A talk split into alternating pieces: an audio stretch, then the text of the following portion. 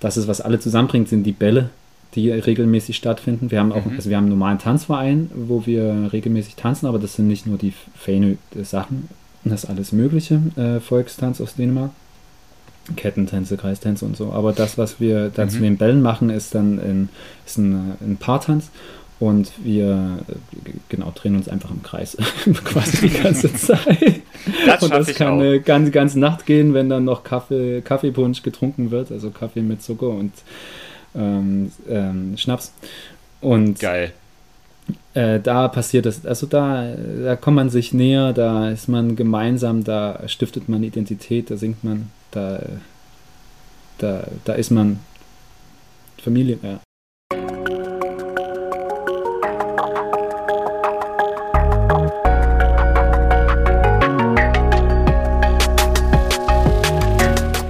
Herzlich willkommen zu einer neuen Folge von Somewhere Over the Hay Bale. Ich bin Fabian und porträtiere in diesem Podcast queere Menschen, die auf dem Land groß geworden sind oder im ländlichen Raum leben. Ich möchte so mehr Licht auf ihre Lebensrealitäten, Erfahrungen und Perspektiven richten. Denn queeres Leben existiert auch jenseits der großen Städte. Und dafür spreche ich in dieser Folge mit Simon. Simon wohnt auf der kleinen Wattenmeerinsel Farnö in Dänemark und hat dort sein Zuhause gefunden. Das war für ihn eine sehr bewusste Entscheidung, denn Simon ist Berufsmusiker und hat sich in Volksmusik und Folklore spezialisiert, was auf Farnö seit Generationen gepflegt und weitergegeben wird. Mit Simon spreche ich deshalb über seinen Weg aus dem Erzgebirge bis nach Dänemark, sein Leben zwischen enger Gemeinschaft und Gefühlen von Einsamkeit und durchtanzte Festnächte mit zuckrigem Kaffee, Schnaps und Paartänzen. Hallo Simon. Hi, hi Fabian. Hey, grüß dich. Simon, wunderbar, dass du dir heute Zeit für mich nimmst. Ich freue mich wahnsinnig, dich interviewen zu dürfen, denn ich bin sehr gespannt auf all das, was du zu erzählen hast. Du wohnst auf Farnö. Habe ich das richtig ausgesprochen? Ja, vollkommen. Wie würdest du es aussprechen? Äh, also, die Deutschen sagen Farnö, die Dänen sagen Fänö. Fähne, okay. Ja. Vielleicht schaffe ich das noch bis zum Ende des Interviews. ähm, genau, da wohnst du. Das ist eine dänische Wattenmeerinsel, ungefähr so 50 Kilometer nördlich von Sylt. Richtig? Richtig, ja. Das ist eine und gute Beschreibung, die hatte ich vorher noch nicht gebraucht. Ich darf jetzt immer so machen, dann kann man sich das besser vorstellen. Ja, genau. Ich musste auch erstmal schauen, wo das überhaupt liegt. Und da leben, es ist eine richtig witzige Zahl, 3456, also 3456 EinwohnerInnen. Das ist sehr überschaubar. Absolut, ja. Simon, bevor wir mit allen Sachen loslegen, möchte ich dich gerne wie alle fragen, mit welchen Pronomen fühlst du dich wohl? Ja, sein. Ja. Dankeschön. ähm, genau, Farnö, 3456 EinwohnerInnen, eine Person von denen bist du. Ich habe mich gefragt, so eine kleine Insel, so überschaubare Menschen, kennst du die alle, die da leben? Hast du die alle schon mal, hast du dir alle schon mal in die Augen geguckt und den Hallo und Guten Morgen gesagt? Ja, doch. Ich denke, das macht man regelmäßig auf der Fähre. Ja. Das ist so der Dreh- und Angelpunkt äh, quasi, wenn man vom Festland kommt. Das dauert so zwölf Minuten. Äh, eine Fahrt. Mhm. Und so mehrmals in der Stunde äh, fährt die rüber und äh, man ist also da kann man sich dann ein Bild davon von der Demografie Fanus machen. Ne? Äh, und äh, klar, irgendwie sieht man alle mal. Es gibt natürlich Leute, die vielleicht nie Fanu verlassen, die sind dann ein bisschen älter, höchstwahrscheinlich. Äh, und die nehmen nicht die Fähre, aber ich, ich sag mal, ich habe schon ein, ich sehe schon viele Leute auch in der Stadt, in, äh, auf dem Festland und so, ne, wo ich dann erkenne, ah ja, die wohnen auf der Insel, aber mit denen habe ich vielleicht noch nie gesprochen. Aber meistens und ist man so in kleinen Blasen natürlich unterwegs. Und sind das alles Zugezogene oder gibt es auch Menschen, die auf Fahne geboren wurden, auf Fahne leben und wahrscheinlich auf Fahne sterben werden? Absolut. Ja. Ähm, für die Jüngeren bedeutet das, wenn die auf Fahne geboren sind, dass die dann vielleicht für die Ausbildung irgendwie in die Großstädte ziehen und dann sind aber viele von denen wieder auf dem Weg zurück und es gibt auch so äh, Lockmittel, sage ich mal, äh, von der Kommune, die dann eben anbieten, dass es billiger ist, die Kinder in den Kindergarten zu schicken, wenn sie klein sind und Aha. so weiter. Ne? Und da, da haben sie jetzt viele zurückgeholt in den letzten fünf Jahren oder, oder überhaupt ähm, begeistert dafür, fürs Inselleben, ja. Ich würde noch mal gerne kurz noch mal kurz rauszoomen quasi und mit meiner Standardeingangsfrage starten. Wenn ich Fahne sage, was sind die ersten drei Dinge, die dir dazu einfallen, Simon? Weite, äh, Robben und äh, ja, zu Hause. Ich möchte mit den Robben anfangen. Hat, leben die vor deiner Haustür? Ich habe so ein, ich habe so ein ähm, richtig krasses Bilderbuch-Image von Fano, je länger ich mich mit der Insel beschäftigt habe, tatsächlich. Leben Robben vor deiner Haustür? Tatsächlich tun sie das, ja. Wirklich? Würde, also ich, ich, ich laufe weniger als eine Minute, dann kann ich die Robben sehen, ja. Aber kannst du, äh, kann man die auch füttern oder, oder wie ist das? Das ist, kann, man kann sowas wie äh, Robbensafari machen und da wartet man durch das Wattenmeer in solchen riesen Gummistiefeln oder solchen Gummianzügen äh, und kommt dann so einer Sandbank näher im Süden der Insel, äh, wo man dann die, äh, diese Kolonie, sage ich mal, beobachten mhm. kann. Und das sind dann wirklich Hunderte. Ne? Aber hier, da wo ich wohne, in der, in der, Nordspitze, wo die Fähre ankommt, da ist gleich in der Nähe am Hafen entlang auch eine kleine ähm, äh, Sandbank. Und da, da sonnen die sich drauf und machen komische Geräusche und äh, und sind, sind wie eingekauft für die Touristen. Also das ist äh, perfekt. Die Leute stehen immer da und machen Bilder. Ich kann es mir ich kann es mir bildlich vorstellen. Großartig. Was hat es mit Weite auf sich? Ja, das Krasse ist einfach mit Dänemark vielleicht generell und dann Fanö, ähm, es scheint so viel Himmel zu sein und so viel Headspace damit verbunden für mich. Ähm, es gibt ja auch keine großen Gebäude, es sind ja, also man hat ja einen, wie sagt man, einen Bauplan und der, also der eine bestimmte Höhe verbietet, an Gebäuden zu bauen hier. Und das heißt, man äh, äh, da, ist nichts, was irgendwie riesige Schatten wirft und ich habe das Gefühl, ah, da ist einfach Platz. Ne? Also nicht wie mhm. wenn ich jetzt in der Großstadt äh, zwischen den ähm, Wolkenkratzern da durchlaufe und äh, die Sonne immer nur äh, mhm. zwei Sekunden sehe. Ja. Ich habe ja mit dir, wie mit allen meinen Gästinnen und Gästen, ein Vorgespräch geführt und da ist mir aufgefallen, du hattest ähm, in diesem Vorgespräch Fano mal als einen stolzen Ort beschrieben. Inwiefern würdest du sagen, ist Fano ein stolzer Ort? Ich glaube, dass erstmal generell viele kleine Gemeinschaften oder Dörfer oder je kleiner die, die Wohngemeinschaften sind, da natürlich schnell eine Identität und Stolz entstehen kann. Und ich denke, auf Fanu ist das äh, geschichtlich gesehen, also die vielen letzten 100 Jahre hat sich das noch verstärkt. Ähm, dadurch, dass die äh, sich vor knapp 380 Jahren äh, freigekauft haben von der dänischen Krone. Ähm, mhm. Was heißt das? Die äh, der König, weiß nicht, ein Christian, irgendein Christian war das, ich weiß nicht, ob das vierte, fünfte, sechste oder was, er wollte natürlich mehrere Lustschlösser bauen und sein und Kriege führen und weiß nicht was und da hat er Geld für gebraucht und da hat er Immobilien verkauft. das heißt so salopp gesagt und äh, er hat äh, dann das zur Auktion gebracht äh, oder sollte eine Auktion stattfinden in Riebe, was damals eine sehr bedeutsame Stadt war, hier in der Nähe. Ähm, und da haben sich die Bürger das einfach zurückgekauft. Also da haben sich die, anstatt irgendein anderer großer Herr das kauft, das, äh, dieses Gebiet hier, ähm, wozu Fahne gehört, ähm, ja, hatten die alle ihre Goldtaler zusammengelegt und sind dann mit ihrem Säckchen nach Riebe gegangen und haben die, haben sich das Land erkauft, also waren dann Eigen, äh, Eigentümer ihres eigenen Landes, wo sie wohnen und mussten keine Abgaben mehr bezahlen, was irgendwie äh, Fischerei oder sowas angeht.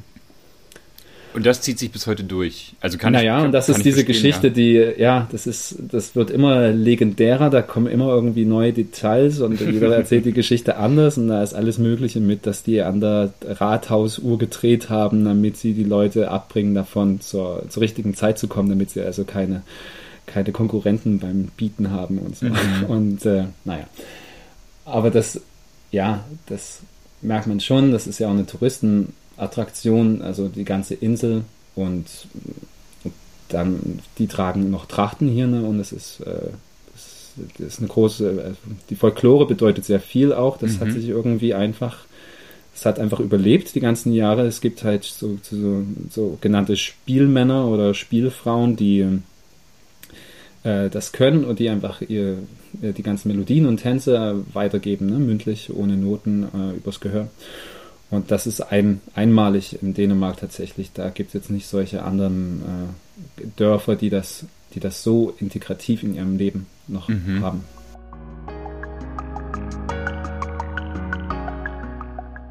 Ähm, Simon, du hast ja aber nicht immer auf äh, Farnö gewohnt, sondern eigentlich groß geworden bist du eigentlich in einem Dorf im Erzgebirge in Sachsen. Ja. Wie war das so für dich in den 90ern, da groß zu werden? Ich bin, ich glaube, war fünf oder sechs, da sind wir von Zwickau aus dann ins, aufs Land gezogen. Äh, meine Eltern, meine Mutter, ja, die haben äh, Theater halt gearbeitet und ich auf dem Land bin ich dann zur Schule gegangen. Mein Bruder war fünf Jahre älter. Ähm, und es war einfach schön, denke ich. Erstmal so grundlegend. Ich glaube, äh, es war, ich bin vom Typ her eher so, ich meine, ich wohne ja immer noch auf dem Land und äh, habe so, brauche den die Nähe zur Natur und so. Und ich habe das total ausgekostet, glaube ich so. Ich bin viel oft alleine rumgelaufen und ähm, ich glaube, da habe ich mir so generell das Laufen angewöhnt auch. Schon als kleines Kind und, und hatte auch keine Angst irgendwie, wenn ich nachts aufgewacht bin und ich konnte nicht schlafen, habe ich die Tür aufgemacht und bin raus in den Wald und habe mich da irgendwie hingesetzt und in den Mond geguckt. Also Ganz so. alleine? Ja, also dann war ich schon ein bisschen älter, ne? dann war ich vielleicht so 11, 12, 13. Ähm, genau, du hast es ja gerade schon gesagt, Musik und Kunst spielen in deiner Familie ja eine große Rolle. Ähm, jetzt korrigiere mich gerne, deine Mutter spielte in einem Orchester und dein Stiefvater war Puppenspieler, richtig? Ja, ja genau. Und äh, du bist dann ja auch auf ein auf das Clara Wieck Gymnasium in Zwickau gegangen. Das ist ein humanistisch-musisches Gymnasium. ja. War das von Anfang an klar, dass du da hingehst mit äh, dieser Familienstruktur oder wie bist du auch zu Musik und Kunst gekommen? Ja, ich, ja, das ist, ja klar, liegt in der Familie. Meine Großeltern sind äh, bildende Künstler und ähm, mütterlicherseits. Und das, also schon allein alltagsstrukturmäßig hat, war das einfach Normalität, ne? dass die Eltern dann abends ins Theater gegangen sind, während wir einfach dann zu Hause da frei waren, irgendeinen Scheiß zu machen. Mein Bruder und ich dann irgendwie, keine Ahnung, Fernsehen geguckt haben, was wir nicht mhm. sollten, oder äh, später dann irgendwelche Computerspiele und äh, also man, ich weiß nicht, ich habe auch meine, mit meiner Mutter immer mal wieder drüber geredet oder man hat ja immer wieder diese Unterhaltungen, wie das war für die in der DDR und so. Und da haben die Leute ja absolut unterschiedliche Erfahrungen, aber meine Mutter, die hat, die hat, äh, die hatte ein gutes Leben geführt erstmal so und sie hat sich gut gefühlt und sie hatte Vertrauen in die Menschen und haben alle möglichen Leute haben uns auf uns aufgepasst, als wir klein waren und das war einfach nicht so. Die hatten nicht das Gefühl, dass sie uns die ganze Zeit beschützen müssen und deshalb denke ich, waren wir auch oft allein oder wir durften auch weggehen oder, oder waren ins, ja, wie, wie man es so schön gemacht hat, ne? die Kinder ins Fernlager geschickt für längere Zeit und so. Mhm. Ähm, aber was würde ich sagen? Ja, mit der Kunst, ja, ich habe genau, das war normal, dann hat man irgendein Instrument gespielt, am Anfang halt Blockflöte und dann, ja, Classy. Ja, dann habe ich, genau, wie das alle mal so durchgehen dürfen. Und dann bin ich einfach bei der Lehrerin geblieben, die ich hatte da und habe Querflöte angefangen zu spielen und das hat sich dann abgezeichnet, dass ich halt genügend übe, dass ich dann vielleicht auch was davon hätte, wenn ich das äh, in dem Gymnasium dann weiterführe, ne, weil das so ein vertieft musisches Profil hatte. Mhm. dann bin ich jeden Tag da mit einem Bus hingefahren äh, zu meiner relativ kleinen Klasse, die am Anfang nur 19 waren, wo alle ein Instrument spielen. Alle und, Querflöte äh, oder? Nein, zum Glück nicht. Nein, irgendeins. Äh, da war kein. Das, ja. Und genau, dann war da halt so eine Gemeinschaft äh, an Gleichgesinnten, die so in dem Dorf nicht waren. Ne? Weil, also, ich hatte zwar Freunde, die so neben, nebenan gewohnt hatten, aber das war, das war schon eine ganz andere Welt und ich habe schon gemerkt, dass ich da irgendwie ein ganz anderes Elternhaus hatte. Mhm. Und dass da, also dass die Zeiten anders sind ne? und dass manchmal Sachen einfach nicht zusammenpassen, rein logistisch wenn man irgendwas Inwiefern? unternehmen will. Und, naja, wenn, äh, wenn ich irgendwie mit meiner Mutter dann abends mal, wenn wir ins Theater fahren, weil ich im Kinderchor bin und irgendwie in der Oper mitsinge oder so, dann kann man halt, dann geht da halt Zeit drauf, ne? wie bei jedem mhm. Hobby oder wie bei jeder Arbeit oder äh, und das war jetzt nicht so wie ein Turnverein gehen, wo dann die alle aus dem, aus dem Dorf mitgehen und man mhm. dann sich darüber austauschen kann. Ich merke so, ähm, das innere Kind in mir wird ein bisschen neidisch, weil ich mir denke, so, ach, wie gerne wäre ich auch auf so ein Gymnasium gegangen und hätte auch gerne mit diesen Leuten rumgehangen. Also merke ich einfach gerade. mehr wollte ich auch gar nicht sagen, das merke ich einfach gerade so.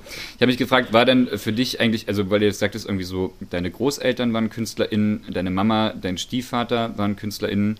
War für dich auch immer klar, dass du irgendwas mit Kunst machst oder in diesem Fall ja bei dir explizit, dass du beruflich was mit Musik machen möchtest? Hm. hm. Nee, ich habe mich da schwer getan. Ich fand es immer furchtbar, wenn, wenn irgendwie. Ich war am Anfang auch gar nicht auf der Musiklinie. Ich hatte dann, oder keine Ahnung, es war alles nicht so.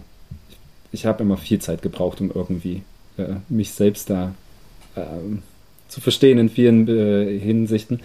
Aber ich habe mich immer für Sprachen interessiert und, äh, und also für alle möglichen humanistischen Sachen, habe gerne gelesen und so. Ähm, und ich fand es, genau, was ich sagen wollte, ich fand das gruselig, dass einige meiner, meiner Mitschüler so sich mit ihrem Instrument identifizierten, dass da wie irgendwie nichts anderes passiert ist. Und davor hatte ich, glaube ich, Angst und dann dachte ich, oh nein, oh Mann, wenn ich jetzt wirklich nur das mache, wenn ich jetzt mhm. nur den ganzen Tag übe und das dann aus irgendeinem Grund wegfällt, dann bin ich ja am Arsch. Mhm. Also dann, oder das will ich nicht, oder ich will mich irgendwie breiter aufstellen und dann hatte ich aber erstmal eine Freizeit genommen. Also ich habe nicht gleich angefangen zu studieren. Mhm. Ähm, bevor wir darauf äh, äh zurück oder nochmal zu sprechen kommen, ähm, welche Instrumente spielst du heutzutage so? Also gestern gerade hatte ich einen Auftritt, da hatte ich gesungen und äh, äh, Querflöte gespielt auch. Ähm, also die ist geblieben? Ich, ja, das ist so ein, der Grundpfeiler mhm. meiner musikalischen Ausbildung auf jeden Fall. Ja. Da, also da habe ich auch eine klassische Ausbildung und da bin ich sehr, sage ich mal, am virtuosesten, mhm. wenn man es so ausdrücken will. Aber ich, ich äh, spiele eine Reihe anderer Instrumente, die ich halt äh, äh, autodidaktisch auch gelernt habe. Ähm, zum Beispiel eine Lyre, so eine Art ähm, ein hafenartiges Instrument, ähm, was aber chromatisch ist. Das heißt, es hat alle Klaviertöne sozusagen als, als äh, Saiten. Ähm, mhm. Dann spiele ich ein kleines Akkordeon äh, oder cool. auch, auch ein Harmonika oder ja. Ein Klavier muss man natürlich immer spielen, wenn man irgendeine Musik studiert. Ja. Das Gefühl so, habe ich auch. Klavier. Und du bist aber auch, also bist du Berufsmusiker, würdest du dich so bezeichnen? Ja, ich denke schon. Gut ja, ist am einfachsten mit das sozusagen, wenn Leute fragen, was ich mache und dann pick ich irgendwie ein, ein Projekt und erkläre, was ich mache. Ja, das geht mir meistens auch so tatsächlich. Genau, nochmal ganz kurz zurück. Also jetzt klingt das ja nach einer relativ liberalen Familie, auch mit diesem humanistischen Einschlag, den du uns gerade schon erzählt hast. Und auch dieses ähm, Gymnasium, es klingt eigentlich nach einem ziemlich guten Umfeld so für ein Coming-out, gerade so im ländlichen Raum, habe ich so das Gefühl. Würdest hm. du dem zustimmen? Ja, klingt ideal, ne? Aber. Hm. War es nicht? Ja, ich habe viel drüber nachgedacht jetzt auch vor dem Interview, wie das eigentlich. Also wie du sagst, die Umstände waren super und ich hatte auch nie irgendwie das Gefühl, dass ich, äh, dass ich von meiner Familie verstoßen werden würde, falls, also, es, wie gesagt, das ist auch alles langsam passiert und das, äh, und schleichend und, und ungenau und äh, keine Ahnung, bis 14 hatte ich überhaupt noch nicht so richtig darüber nachgedacht. Ich hatte vielleicht, also wenn ich mich sehen könnte, dann oder was ich gemacht habe, dann würde man vielleicht schon denken, dass ich queer bin, aber da hatte ich überhaupt nicht das Vokabular dazu, da hatte überhaupt nicht mhm. so die Repräsentation jetzt, äh, dass ich mich da irgendwie so eingeordnet hätte. Ich war einfach ich und das war in Ordnung und ich hatte mich noch nicht so geschämt, sage ich mal, mhm. wie das dann irgendwie später einsetzt.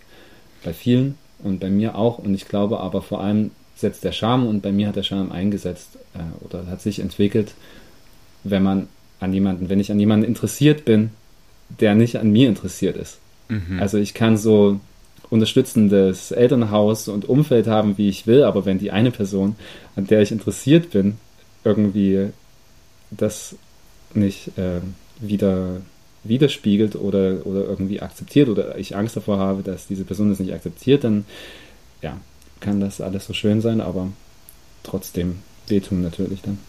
Klingt, als wäre dir das tatsächlich auch mal konkret passiert. Ja, ja, genau. Ich wollte auch gerade von meiner Person aus erzählen, so dass es äh, relevant ist äh, oder nicht nur so aus der Luft gegriffen. Ja, genau, das war so. Ich war, ich habe dann, ich glaube, in der 10. Klasse so mitgekriegt, dass ich mich in einen Freund verliebt habe und das war und dann, ja genau, konnte man im Internet natürlich auch schon gucken und so. Und dann habe ich das alles so langsam eingeordnet für mich. und, und ich habe mir aber immer, ich habe immer gewusst, wenn ich irgendwie ein Outing mache oder wenn ich jemandem das sage, dann zuerst ihm. Und das äh, habe ich dann gemacht, irgendwie der Ende der 11. Klasse oder so. Total beschissener Zeitpunkt. Und äh, das ging nach hinten los, weil er konnte damit einfach nicht umgehen und hat mir nicht die Möglichkeit gegeben, da irgendwie drüber zu sprechen. Und ich hatte, ich hatte nicht, ja, ja, ich hatte dann noch mit ein paar anderen Freunden drüber geredet und das war in Ordnung, aber er hat mir das sozusagen ver, verweigert, das, ähm, das zum Thema zu machen. Ne? Und das war ziemlich mhm. scheiße. Und dann habe ich mich, und ich erinnere mich noch, wie ich in der Situation zu ihm gesagt habe, das ist, das ist normal oder das ist, äh, keine Krankheit, dafür brauchst du keine Angst haben oder so. Während ich total geheult habe und mir die Tränen überall runterliegen. Mhm. Und, ich wusste, ich hatte irgendwie einen Stolz und ich hatte irgendwie einen Selbstbeschützungsdrang und trotzdem tat es natürlich scheiß weh. Und, total, ja. Ähm, konntest du denn da mit deinen Eltern drüber sprechen oder kanntest du andere queere Menschen, mit denen du dich austauschen konntest? Ähm, nee, mit meinen Eltern hatte ich relativ spät darüber gesprochen, weil ich hatte irgendwie, ich hatte auch das Gefühl, oh, ich habe keine Lust darüber zu sprechen, wenn ja, nee, das hat sich heraus, es hat sich herausgezögert alles, ähm, aber ich hatte nie den Zweifel, dass sie es wissen. ich hatte nur mit ihnen nie Lust, über Beziehungen oder sowas zu sprechen. Aber was mir dann noch einfällt, ist, als kleineres Kind, wie gesagt, war ich auch öfters mit in irgendwelchen Vorstellungen, ne, weil viele dieser Kinder der Angestellten im Theater dann halt in den Kinderchor gekommen sind, weil das noch einfacher war, wenn die Eltern weg waren, dass die Kinder mit sind mhm. abends. Ne?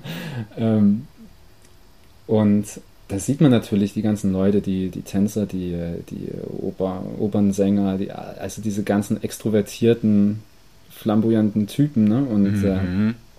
äh, und man kann, man ahnt natürlich, äh, auch wie die miteinander umgehen und körperlich sind und so. Das war irgendwie toll und das, da, da wusste ich auch, dass nicht, dass nicht alle so verstockt sind oder, oder dass, dass man auch anders sein kann. Aber das, das war natürlich irgendwie eine ganz, das war nicht mein Alltag. Das ja. war nicht die Alltags, das, das waren, genau, da war wie so ein eiserner Vorhang dazwischen. Ne? Voll, auch das kann ich sehr gut nachvollziehen, ja. Und, und dann ja. war das irgendwie natürlich schön, dann da zu sein und dann, ja, ich habe mich da wohlgefühlt auf jeden Fall, ja. Wann bist du dann ähm, aus dem äh, Erzgebirge abgehauen? Oder beziehungsweise wann bist du ausgezogen? Und du hast ja noch stimmt schon, stimmt schon abgehauen. Abgehauen, ja gut. ist, äh, äh, ja, also ich habe dann auch gemerkt äh, bei den äh, die, die, Freunde, die ich hatte, die Eltern da im Dorf von den, meinen Freunden, die waren die waren ein bisschen misstrauisch und die hatten mir auch manchmal verklickert irgendwie, dass ich zu feminin bin oder so und wirklich. Also die die ja, das, die haben so, naja, jetzt wirst du erwachsen, jetzt kannst du ja das Feminine dann ablegen, wenn du irgendwie ausziehst oder so. Okay, wow.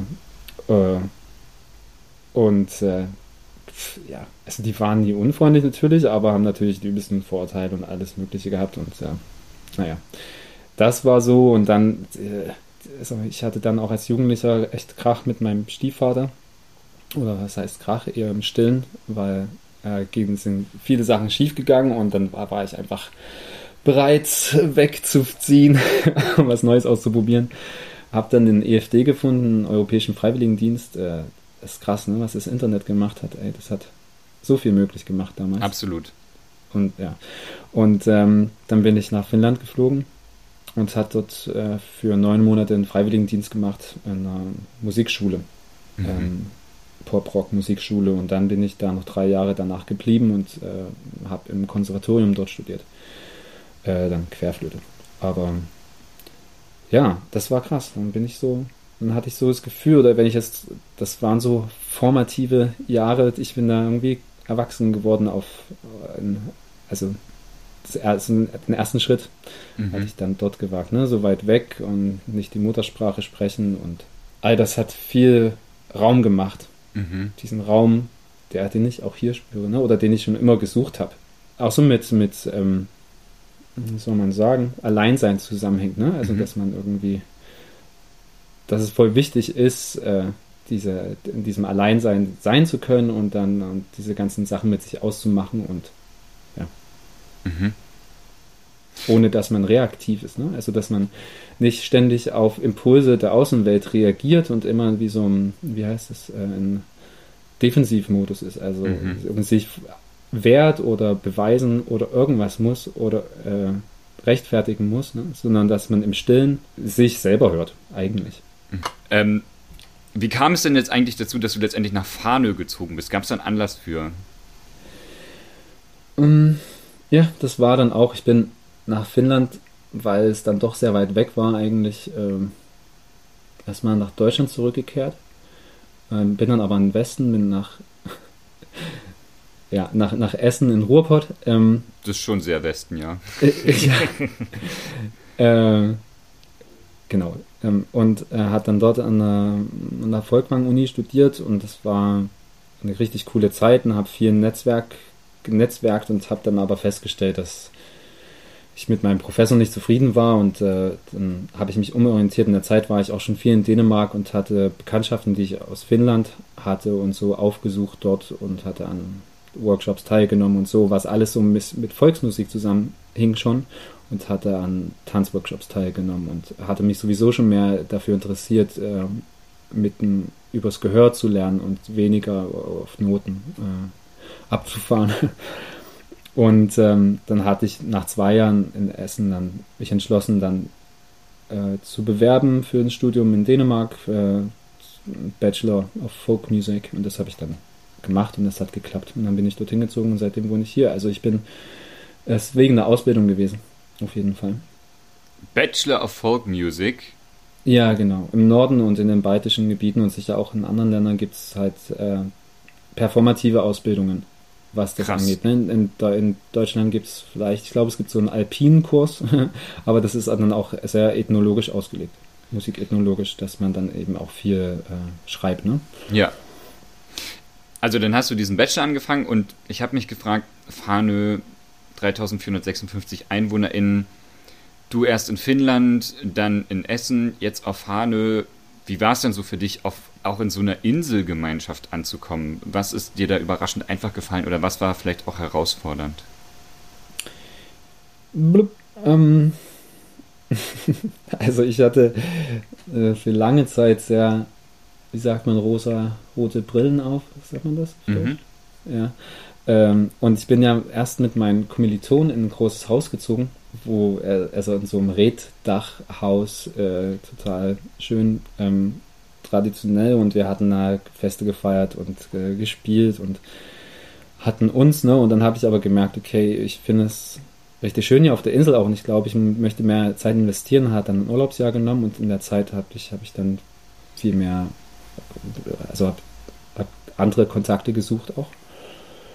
Und ich, wir wurden sehr, sehr gut aufgenommen generell und ähm, erst jetzt nur nach sieben, acht Jahren also sind das Sachen, die einem vielleicht ein bisschen auf den Nerv gehen oder wo ich denke so, okay, das, wo ich Grenzen setze für mich, mit wem will ich zu tun haben oder in, welchen, in welche Debatten will ich eingehen, weil äh, man hier ja so präsent ist oder man, man kann den Leuten nicht aus dem Weg gehen. Ne? Wenn ich einen Konflikt mhm. mit, einem, mit Freunden habe, dann treffe ich die ja ist, mhm. ist äh, ausgeschlossen, dass ich die nicht sehen würde. Wie heißt also wie gesagt die Insel, mhm. ne? Äh, die, die, die, ja, ja. die Fähre, die Fähre ist da wie so ein Trichter und mhm. man, ähm, läuft man sich also gezwungen über, über den Weg. Ähm, genau, also da und wo ich Konfliktpotenzial sehe und wo ich denke, das wird irgendwie ausgehandelt in einer Art und Weise, in der ich nicht interessiert bin. Politische Debatten, ne? Also die Fahne äh, dauert das die längste Zeit, dass sich der, der, das Rathaus, ähm, wie heißt es, dass sie die Mandate verteilen und einig werden, wer mhm. Bürgermeister wird und so, ne? weil die alle so viele Meinungen haben und, und so stolz und so sich identifizieren mit dem Ort, ne? Und das dann, boah. und, äh, und dann ziemlich viel, äh, äh, wie heißt es, Hate auf Facebook. Quasi. Ich habe mich ja. auf Facebook äh, abgemeldet, weil dann in gewissen Foren das war einfach dann sowas von äh, was ja vor dünkel, auch, dünkelmäßig ist. Ja, aber was ja vor allem auch spannend ist, weil ich das Gefühl habe, eigentlich ziehen sich die Leute ja auf Facebook zurück, um irgendwie anonym zu sein. Und wenn man aber auf so einer kleinen Insel wohnt, kann man ja, das genau. ja eigentlich gar nicht sein. So, Ja, das ist genau das. Und das, aber die haben das Gefühl, wenn sie vor dem Computer sitzen, können sie andere Sachen zu den Leuten sagen, als wenn sie, wenn sie sie live treffen. Ne? ja, dann, classy. Oh. Ja. Aber ähm, davon mal abgesehen, äh, ja, sind wir sehr gut angekommen und das ist immer noch, ich fühle mich sehr zu Hause hier und ich habe nicht vor, jetzt erstmal wegzuziehen. Wie war denn so dein Coming Out bei den anderen EinwohnerInnen? äh, unspektakulär. Also das, das äh, in Dänemark, ähm, das ist ja deren Volkstugend, sage ich mal, wo sie total stolz drauf sind, dass sie so tolerant sind. Du merkst an meinem Ton, dass ich da Vorbehalte habe, aber das ist so im im allgemeinen Leben und so, dann äh, ja, ja, ist doch alles, ja, kein Problem und äh, alles voll in Ordnung und so und ich äh, ist auch nie ein Problem und wenn irgendjemand mich nach einer Freundin oder einer Frau oder irgendwas fragt, dann korrigiere ich die und sage, das ist halt anders und dann ist, hm, okay, das ist halt anders und dann auch kein Ding. Ähm, ja, also das ist in Dänemark, ja, rühmen sie sich mit äh, Toleranz und ähm, das ist sehr gut eigentlich am Anfang, aber ich glaube, das unterdrückt auch ein Submilieu. Also mhm. es kann nicht richtig was entstehen, weil alle irgendwie so assimiliert werden. Es ist sehr, ein sehr homogener, äh, homogene Gesellschaft, alle sind sich sehr ähnlich, auch im Aussehen, ne? relativ wenige ähm, Einwanderer, Ausländer. Äh, es ist so, äh, selbst die, wie die Stuben eingerichtet sind, ne, mit dem Danish Design und so. Mhm. Ich meine, es leben ja nur 5 Millionen Menschen hier in Dänemark und das, äh, oder fünfeinhalb fast, ja. Aber es ist natürlich schon was anderes als so eine vielfältige Gesellschaft wie in Deutschland, ne, wo es so viele, so viele Strömungen, so viele, so viele Sachen passieren, ne, weil es ja auch nun äh, territorial gesehen so im Spannungsfeld liegt zwischen so vielen anderen Völkern und Dänemark ist ja schon sehr eingegrenzt und merkt man auch, die sind, die sind natürlich stolz und generell in, Skandinavien ne, hisst man auch die Flagge gerne und so. Äh, zu allen Anlässen, bei Geburtstagen und so. das ist mir auch schon mal aufgefallen, ja, ich fand das sehr. Ähm, genau, nee, ich würde sagen, es ist schwer zu sehen, wer, wer queer ist oder nicht, weil, weil genau das, was wir auch vorhin angesprochen haben, ähm, du willst nicht wirklich rausfallen, weil es so klein ist, dass, dass du irgendwas Leute sich vielleicht fühlen, als können sie sich nicht leisten, anders zu sein. Mhm. Ähm, generell, natürlich, es ist. Äh, aber ich, ich finde schon, das ist eine Tendenz und da gab es auch mal einen coolen Talk von einem Queer-Aktivisten hier in Dänemark, der wirklich aufgefordert hat, äh, zu sagen, ihr macht es allen schwerer, wenn ihr euch selbst nicht treu seid. Ne? Also wenn ihr, wenn, ähm, wenn ihr den Schwung in der Hüfte versteift, wenn ihr euch die Haare abschneidet, wenn ihr irgendwie, wenn ihr euch anpassen wollt. Das könnt ihr euch vielleicht leisten. Ihr könnt vielleicht äh, wie den Mainstream aussehen und Passing sozusagen, also, mhm. na, also einfach als hetero oder äh, normativ äh, durchgehen. Ähm, aber die, die sich das nicht leisten können, äh, die, ähm, die, haben, die sehen sich nicht, also die, die haben keinen, die sehen sozusagen keinen Support und äh, haben es dadurch umso schwerer, mhm. ähm, im Platz zu finden, wenn alle anderen, die, die vielleicht den irgendwie äh, als, als Unterstützung äh, gelten könnten, wenn die, ja. wenn die sich verstecken. Ja. hast du denn, macht. hast du denn auch das Gefühl, dass es Teile von dir gibt, die du auf Fahne verstecken musst oder versteckst? Ich fühle mich schon so zu Hause, dass, dass auch wenn ich die Tür aufmache, ich jetzt äh, und rausgehe, ich nehme nicht überlege, oh scheiße, was ziehe ich heute an oder so, damit ich präsentabel aussehe, sondern es ist dann so wie die ganze Insel so ein bisschen wie mein Wohnzimmer und dann gehe ich einfach raus und mache, was ich will. Äh, aber ich kann das natürlich nicht ausschließen, dass äh, natürlich, ich habe auch äh, Ängste und Vorurteile und so, aber ich würde sagen, das hält sich in Grenzen. Das ist jetzt, ja. ich fühle mich schon sicher und äh, habe das Gefühl, dass, dass ich schon so bin, wie ich bin oder dass ich gerne, wenn ich mir meine Fingernägel anmalen möchte, das, äh, das machen und das ist, ja. denke ich nicht weiter drüber nach. Wenn ich dich richtig verstanden habe, du bist ja auch mit anderen queeren Menschen vor Ort organisiert, richtig? Ja, im Vorgespräch haben wir darüber gesprochen, ja. Ähm, eigentlich schon. Äh, wir hatten, es gibt die Fanel Pride seit einigen Jahren. Das ist zwei, zweieinhalb Mal durchgeführt worden. Durch die Pandemie dann äh, äh, schwierig geworden. Und jetzt sind wir so ein bisschen auf einer Pause, leider. Aber durch diese Arbeit, ähm, ja, habe hab ich so haben wir uns getroffen und so und das war richtig gut. Zuerst war das eine Person, die gar nicht queer war oder keine Ahnung, wie die sich identifizieren, aber ähm, deren Tochter äh, lesbisch in einer lesbischen Beziehung ist und so, als Hommage äh, hat sie dann diese Queer Pride ins, ins äh, Leben gerufen. Und sie hat es dann an ihre Tochter weitergegeben nach zwei Jahren. Und um die Tochter herum hat sich dann diese Arbeitsgruppe gebildet, die wir mhm. jetzt eigentlich noch haben, aber zwei von denen ein, ander, ein anderes schwules Pärchen ist inzwischen weggezogen und ähm, ja, es ist alles im im Flux irgendwie gerade und es sind ein bisschen persönliche, also tra tragische Dinge passiert und das, ja, ich weiß nicht, wie wir es jetzt machen. Erstmal das. Ja, genau, da bohre ich auch Aber wir, wir sehen uns, wir kennen uns äh, und es ist, ist ein guter Dialog an sich. Ja. Hilf mir doch vielleicht mal kurz, das mir bildlich vorzustellen. Also es gibt da dieses ähm, schönste Dorf Dänemarks, das 2011 gekürt wurde und dann gibt es die Fahne Pride. Und wie kann ich mir das vorstellen? Ist das eine Riesenparade? Habt ihr so eine, so eine Marching Band? Spielst du Querflöte? ähm, ist alles in Regenbogenfahnen oder ist das nur eine Regenbogenfahne?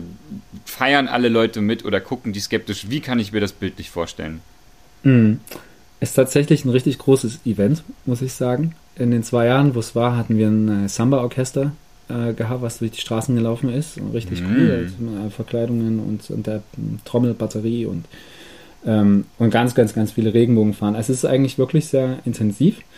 Ähm, und dann ja, laufen die Leute mit und haben alle ein Fähnchen in der Hand und die haben sich da schon gekümmert. Und das ist äh, krasse Mediendeckung auch gewesen. Und das ist aber hauptsächlich wegen der Person, die das ins Leben gerufen hat, weil die so eine äh, TV-Persönlichkeit ist. Ah, hier in oh. Dänemark und übelste Kontakte hat und die Leute das einfach auf Goodwill dann machen und die einfach kommen, ja, Jeanette, wir machen einfach die Party, ja, cool. Und dann sagt sie, ja, kommt einfach vorbei, ich organisiere euch die Ferienhäuser. Also sagte zu den Leuten, die die Parade machen sollen, ne, die Musiker und so aus dem Samba-Orchester. Und dann gibt es vielleicht ein paar Events, wo, äh, wie, wo Ansprachen gehalten werden. Wie heißt das? Eine Rede mhm. gehalten wird. Ähm, ähm, von Leuten, ja, die man auch aus dem Fernsehen kennt. Äh, uh. Oder und ja, dann darf auch mal der Bürgermeister oder die Bürgermeisterin was sagen und es ist dann eher so, oh, okay. Und aber nee, das, das geht schon ab. Und das ist Anfang, Anfang Juli, da, da ist schon was los. Und wir hatten eigentlich gehofft, dass wir das so in so ein, ein Queer-Dorf verwandeln können. Äh, also in, wir hatten so ein Gras, äh,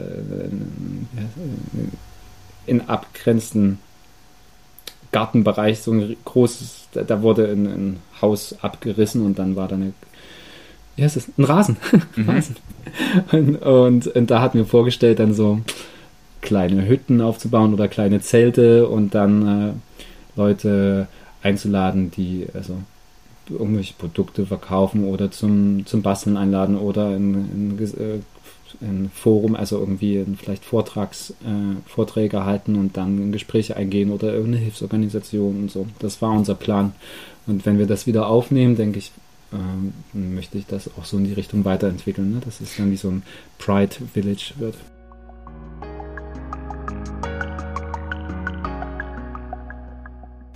Ähm, habe ich mich aber schon gefragt, so wie hat Corona denn das Inselleben verändert? Auch das queere Leben und auch dein queeres Leben eigentlich? Auf so einem kleinen Insel. also ich habe schon vorhinein jetzt nicht unglaublich viel äh, queeren Kontakt in dem Sinne, dass ich. Also was, was ist das überhaupt? also ist es queer Kontakt, wenn ich meine lesbische Freundin besuche? Ja, wahrscheinlich, ne? Aber ist es nicht so, dass wir irgendwie in die Party gehen, äh, also irgendwie aufs Festland fahren und da oder nach Kopenhagen reisen, um dann äh, total abzugehen. Ich bin ja vom Typ her auch eher still und, und habe auch viel, wie, wie ich schon erwähnt hatte, so äh, hab, bin viel alleine, was ich viel genieße auch. Mhm. Ähm, aber ich glaube, dass natürlich trotzdem viele oder ich auch mehr Einsamkeit jetzt gespürt hatte in der ganzen Zeit. Ähm, und ich habe aber auch erlebt, also ich, ich mir ging es irgendwie scheiße richtig und dann hatte ich aber gemerkt, ich krass, wie, wie viel Scham ich habe, irgendwie das äh, meinen guten Freunden, sage ich mal, zu sagen oder, oder abgesehen von meiner Mutter ne, oder so, ob man darüber sprechen will, dass man sich einsam fühlt, wenn man so weit weg ist und dann, weil das ist interessant, den hatte ich so entdeckt, dass ich, ähm, gesellschaftlich insgesamt ist einfach Einsamkeit, worüber man nicht spricht, weil das fast wie eine Krankheit angesehen wird. Mhm. Und ich habe das Gefühl, wenn man das thematisiert, es, viele Leute wollen es nicht hören, weil sie vielleicht auch sich selbst dann daran erinnern, dass sie sich einsam fühlen können und dass es mhm. dieses Potenzial gibt und dass sie wie angesteckt werden, wenn du das auf einmal auf den Tisch bringst. Mhm. Und ähm, andererseits ähm,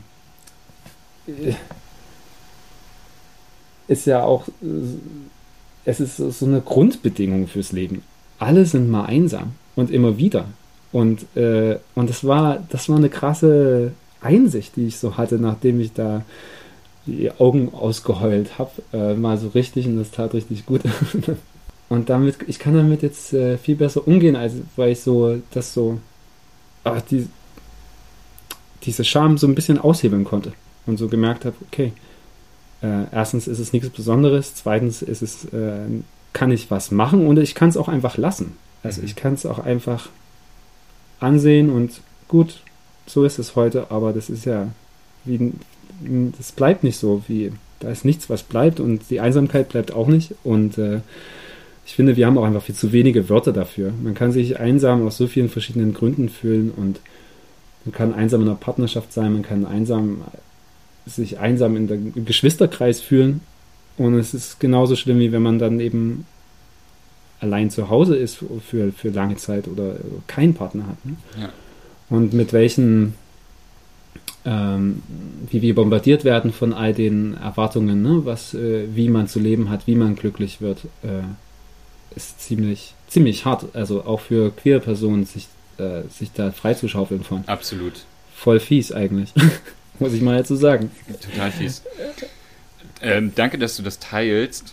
Mm, ich habe auch das Gefühl, mm, also für mich ist auch der Fall einfach so, dass im letzten Winter, der war richtig hart für mich. So, ähm, mein, mein Boyfriend hatte letztes Jahr im Sommer mit mir Schluss gemacht und ich wohne alleine und dann war auf einmal so, hm, keine WG und keine Beziehung und dann kommt so ein richtig harter Lockdown und ich war super einsam.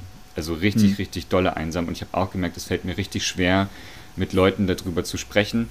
Äh, ich begreife Sachen, also ich kann ja über Sachen meistens erst im Nachhinein sprechen und merke auch, ähm, ich finde das eigentlich tatsächlich eine große Stärke, darüber sprechen zu können. Also hm, ne, mit, äh, Corona hat das sowieso alles nochmal verschärft, so und ich glaube, super viele Menschen sind richtig krass einsam und kehren aber so die harte Seite raus und ähm, was ich auch verstehen kann. Aber ich glaube, Einsamkeit und irgendwie auch so psychische Folgen davon sind voll das Ding, über das wir irgendwie reden müssen. Ähm, und wie du sagst, das geht ja allen mal so. Ähm, und spannend finde ich aber natürlich auch, weil du sagst, nicht so viele Wörter. Ich habe in meinem Kopf immer eine ganz klare Trennung so zwischen, ähm, wann bin ich einsam und wann bin ich allein. So, und ich finde ja dieses ähm, Alleinsein, wie du das ja auch schon gesagt hast, ähm, so Sachen alleine machen, ähm, ich kann das ja auch richtig gut zelebrieren, muss ich sagen, wenn ich so ähm, Dinge alleine tue und äh, da einfach nur äh, zu, also meine eigene Trommel schlage und das alles in meinem Tempo machen kann. Hm. Fun Fact daneben, was ich nicht gerne mache, ist mit anderen Leuten ins Museum gehen. Ich gehe am liebsten alleine ins Museum. Ich finde, es gibt nichts Schlimmeres, als wenn die Person, mit der ich ins Museum gehe, irgendwann ankommt und sagt, ich warte schon mal draußen auf dich. Und ich denke so, oh nein, ich fühle mich total unter Druck gesetzt, mein eigenes Tempo jetzt zu verlassen, damit du nicht so lange ja, warten musst. Ja. Deswegen, das mache ich zum Beispiel nicht. Ähm, ne, das ist ja auch, äh, wie du sagst, wie, ich glaube, das ist gar nicht in, ähm, in Luxus oder so ein Trend, ne, mit irgendwie äh, sich alleine mit, also sich mit sich auseinanderzusetzen und dann so ein äh, wie Self-Care, bla bla bla. Es wird, gibt ja alle möglichen Trendwörter dafür. Ja. Aber es ist eine Kondition, mit der sich alle auseinandersetzen müssen. Alle müssen mit sich allein sein können im Endeffekt. Voll. Und da habe ich mich manchmal gefragt, so, weil mir das nämlich aufgefallen ist, wenn ich zum Beispiel so, keine Ahnung, ich gehe mit Leuten, ich gehe mit einer Person ins Restaurant und ich sage, ich gehe nochmal eben aufs Klo, die Person zückt sofort ihr Handy oder auch so, ne, in Momenten von, ich warte auf den Bus und ich zücke sofort mein Handy und muss mit Leuten in Kontakt sein. Das versuche ich zum Beispiel nicht mehr zu machen, sondern in mhm. dem Moment, wenn ich mir denke, so, gut, ich bin jetzt gerade alleine, ich kann das auch aushalten. Ich muss mhm. jetzt nicht sofort in Kontakt mit jemandem treten. Ist mir mal aufgefallen, auf jeden Fall. Und ist ja auch so ein Ding von, stehe ich da irgendwo alleine oder sehen auch die Leute in meinem Umfeld, dass ich gerade irgendwie am Kommunizieren mit jemandem bin, um auch nicht als alleine gelesen zu werden? Habe ich mich auch gefragt, ob das dazu mit reinspielt. Ja, Permanent dieses irgendwie immer, immer, immer in Kontakt sein. Ähm, und ist es nicht vielleicht auch einfach mal schön, im Restaurant zu sitzen und zehn Minuten aus dem Fenster zu gucken? So. Und einfach kurz für den Moment allein zu sein. Kleiner mhm. Exkurs. Mhm. Mhm. Ich würde gerne, ähm, ähm, auch mit Blick auf die Zeit, ich würde auf jeden Fall gerne nochmal zum Thema Volksmusik mit dir sprechen. ähm, du hast mir erzählt, Volksmusik und Tanz, die spielen eine große Rolle auf Hanö. Und hast ja auch vorhin schon erwähnt, von Generation zu Generation werden die so mündlich weitergegeben. Mhm. Ich habe mich gefragt, auch an dich.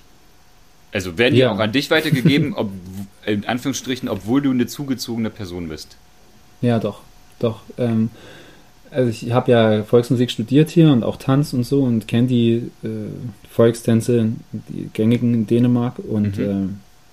äh, habe theoretisch auch gelernt, also ich, ich kann auch zum Tanz spielen und so, das ist alles äh, Teil der Aufgabe, also sehr gebrauchsmusikermäßig, ne? aber ich kann mit Abstand am besten äh, einen Inseltanz tanzen, wenn man das so sagt.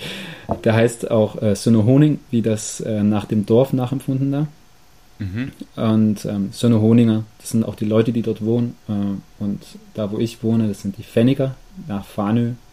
Ja, das habe ich irgendwo mal so. gelesen. Ja, das, das wird auch an mich weitergegeben. Die sind ja das sehr freigiebig und ähm, wenn du halt investierst, wenn du, wenn du wirklich daran interessiert bist und ähm, du kannst die Leute auch anschreiben und sagen, hier, ey, ich würde mal super gerne die, diese ganzen Melodien lernen, hast du Zeit? Äh, und klar, dann machen die sich frei und dann ist es halt, setzt man sich, trinkt Kaffee und spielt die Melodien zusammen und arbeitet am Swing und an dem Druck und an den Phrasierungen, alles Mögliche und nerdet dann halt da. Und aber was als richtig so eigentlich, das ist, was alle zusammenbringt, sind die Bälle, die regelmäßig stattfinden. Wir haben auch, mhm. also wir haben einen normalen Tanzverein, wo wir regelmäßig tanzen, aber das sind nicht nur die feinen Sachen, das ist alles Mögliche, äh, Volkstanz aus Dänemark. Kettentänze, Kreistänze und so. Aber das, was wir dann mhm. zu den Bällen machen, ist dann in, ist ein, ein Paartanz. Und wir genau drehen uns einfach im Kreis quasi die ganze Zeit. Das und das kann eine ganze, ganze Nacht gehen, wenn dann noch Kaffee, Kaffeepunsch getrunken wird, also Kaffee mit Zucker und ähm, ähm, Schnaps. Und Geil.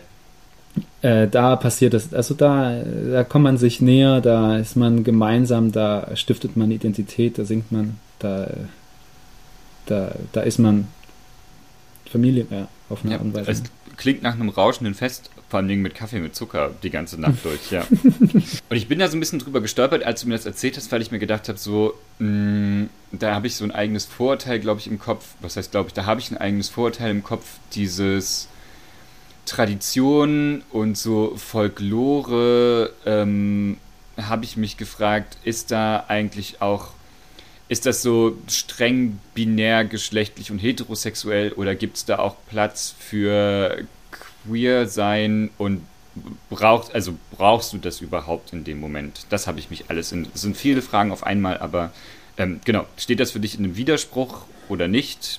Brauchst du das? Hatte ich nie drüber nachgedacht, ähm, weil ich immer das Gefühl hatte, oder was heißt nicht drüber nachgedacht? Ich habe drüber nachgedacht, aber ich habe immer gefühlt, dass es ähm, dass es weniger einschränkend für meine Persönlichkeit ist, mich mit Volksmusik auseinanderzusetzen in Skandinavien als mit, äh, mit der klassischen Musik, wo alle möglichen Vorschriften gelten für, wie man aufzutreten hat, wie man auszusehen hat, was man anhat, wenn man ah, spielt. Echt? Und ja, es ist ja eine ganz klare, ähm, sag ich mal, ähm, Kuzyme oder äh, also man, du trittst als klassische Musiker, es ist sehr das ist ja auch sehr Tradition. Es ist ja auch eine Tradition. Mhm, die klassische voll. Musik äh, oder das Milieu äh, ringsherum um die um das Konzertspielen in den Häusern und Opern, bla bla bla. Ne? Meine Mutter, die geht halt dann immer in Schwarz dann in Orchestergraben. Das ist ja klar. Und das mhm. fragt niemand nach, ob das irgendwie mal anders sein soll. Ja. und ähm, oder ne, was, was man halt anhat, dann lange Kleider oder, oder, oder ein Anzug und Smoking, keine Ahnung, der, äh, ob der Dirigent einen Kummerbund hat. Aber in, in äh, Volksmusik das ist halt eine Bewegung ne? in, in Skandinavien vor allem. Ähm, also sie sind verschieden gelagert und haben an verschiedenen Punkten begonnen in den letzten 30 Jahren in den verschiedenen Ländern. Aber es ist ein, eine Jugendbewegung, absolut, ah. wo die Leute sich freimachen von Vorurteilen und auch dann aufbrechen, okay, es ist nicht immer nur Männchen und Weibchen, die zusammen tanzen. Oder wie, wie instruiert man auch ein Tanzen? Ne? Sagen so, und jetzt der Mann reicht, mhm. die rechte Hand hoch und dann die Frau, blablabla. Und das sind die dann auch kreativ ne, und finden dann äh, Alternativen dafür. Ähm, äh, oder insgesamt ist es aber kein Problem, dass äh, in dem Milieu irgendwie die äh, gleichgeschlechtliche Leute miteinander tanzen. Ne? oder auch hier im Dorf ist, dass da so, äh, zwei ältere Herren da äh, mal einen sausen lassen. ab. Hast du das auch schon mal gemacht mit einem Boyfriend? Nee, nicht mit einem Boyfriend, aber mit anderen Männern, klar. Äh, getanzt, ja. Oder was meinst du? Nee, oder auch das, ja. genau. Ja, und ja, man, man lernt ja auch unglaublich viel, wenn man äh, äh, mit verschiedenen Leuten tanzen, auch ähm, mit Leuten, die meinetwegen äh, öfter die Führerrolle haben im, im äh, Paartanz ne, und so, kann man voll gut austauschen, weil natürlich immer noch äh, meistens die Herren dann äh, auf der äh, linken Seite tanzen und die Dame auf der rechten Seite ist ja immer mhm. noch so und deshalb haben die meisten äh, Männer dann eben in äh, diese üben diese Führungsqualitäten, sage ich mal, und dann, mhm. wenn ich aber mit denen zusammentanze, kann man dann sehen, wie die das machen und man lernt halt die andere Rolle einzunehmen und so und das ist schon spannend. Und das ist möglich, also die Leute, ne, die machen irgendwelche Glitterfeste bei diesen Jugendcamps, wo die Leute dann zehn Tage zusammen Melodien lernen, spielen, tanzen und dann zum Schluss ein großes Konzert feiern, Alkohol trinken auch. Das ja. ist auch Teil der dänischen Gemeinschaft. So. Ja. Nice, das klingt vor allen Dingen einfach auch danach, als wäre, also zumindest von meiner Vorstellung her, als wäre so Volksmusik und Folklore einfach ganz anders besetzt und würde auch ganz anders genutzt werden, als das so meine Vorstellung ist, was das so in Deutschland ist. Absolut, man kann es nicht vergleichen mit dem äh, Vorurteil, was man in Deutschland hat, wenn man an die Hitparade denkt, an Schlager oder so, ne? was ja oft gleichgesetzt wird mit Volksmusik, aber das äh, ist natürlich überhaupt nicht das. Es ist in erster Linie akustische Musik und das, äh, die Genres, die werden total gekreuzt und es gibt alle möglichen coolen Bands mit Jazz, Folk und Pop Folk und die, also die sind auch, äh, also die können davon leben, ne? Das mhm. ist, äh, und machen dann Bälle und äh, Konzerte Geil. und ja. Da können mehr von leben und nicht nur Florian Silbereisen. Das ist doch schon mal. Genau. Ähm, das ist doch schon mal gut. Ähm, danke für diesen Einblick. Ich habe mir, also jetzt hast du mir so viel erzählt über ähm, Fahne und deinen Weg dahin. Als abschließende Frage nochmal so zusammenfassend, was würdest du sagen? Du hast ja auch gesagt, du willst jetzt in naher Zukunft nicht wegziehen. Was verwurzelt dich auf dieser Insel? Also Wurzeln reichen hier leider nicht so tief, weil das so sandig ist alles, aber ähm, ich glaube, ähm, ich ja, ähm, ich habe einfach den Platz, äh, mich selber besser kennenzulernen. Und das ist die beste Voraussetzung für ein Heim, denke ich. Mhm. Für eine Heimat, äh, für einen Heimatbegriff oder zu Hause zu sein. Ich habe wunderbare Freundschaften, Gemeinschaften und ich kann mir nicht vorstellen, das so einfach woanders zu finden. Und man hat ja auch eine, ich habe eine Entscheidung getroffen, ne, vor einer langen Zeit. Wenig, also mehr oder minder bewusst. Aber wenn man, keine Ahnung, Ende 20, Anfang 30, keine Ahnung, das ist vielleicht normal. Man möchte dann irgendwie schon was äh, Gesetzteres haben oder eine, eine, eine Base, also mhm. eine, eine äh, ein Ort, der ein Ankel, äh, Ankerpunkt ist. Ne? Mhm. Und das habe ich hier, fühle ich. Und es absolut ein großer Teil davon ist die Musik und, äh, und die, die, Festkultur einfach. Ne? Mhm. Das, was man sich trifft, man isst zusammen, man, man ja, spielt und tanzt und das ist, da ist einfach ein Leben. Ne? Und, man, ja. und es ist übersichtlich. Es ist, ich mag das Leute zu grüßen. Ich mag das hier, also auch erkannt zu werden und so. Und das ist ja auch was. Man möchte ja auch irgendwie gesehen werden auf eine Absolut. Art und Weise. Ja. Und äh, ich bin zufrieden mit der Identität, die ich hier habe. Und das ist in Ordnung. Und ich brauche nicht was Besseres suchen. Von Simons Erzählungen rund um Farnö und die Insel war ich sehr bewegt. Vor allem die enge Gemeinschaft hat mich sehr beeindruckt. Und mein Bild von Volksmusik und Folklore hat sich dadurch auch krass gewandelt. Vor allem, dass innerhalb dieser generationsübergreifenden Tradition Platz ist für Neues und für Brüche, die als bereichernd wahrgenommen werden. Denn zugegeben, das hatte ich so nicht vermutet. Mir zeigt sich in Simons Erzählungen einmal mehr, dass Freiheit und damit auch queere Freiheit kein eindeutiges Konzept ist und Menschen den Begriff unterschiedlich für sich deuten und belegen. Das kann das krasse Großstadtleben sein, aber eben auch jede Menge Headspace, Zeit für sich selbst und das Ankommen in einer Inselgemeinschaft, die Platz und Support für unterschiedliche Lebensrealitäten bietet. An dieser Stelle vielen Dank an dich, Simon, für all deine Eindrücke rund um Farnö. Ich komme gern mal zum Robben gucken, tanzen und zur Farnö Pride vorbei. Das war Somewhere Over the Hay Bale. Ihr findet alle Folgen überall, wo es Podcasts gibt. Ich freue mich bei Facebook und Instagram auf eure Fragen und euer Feedback. Und falls ihr jetzt merkt, hey Fabian, meine Geschichte ist voll was für deinen Podcast, dann schreibt mir gern. So wie Simon. Ich freue mich schon jetzt riesig auf euch. Bis dahin.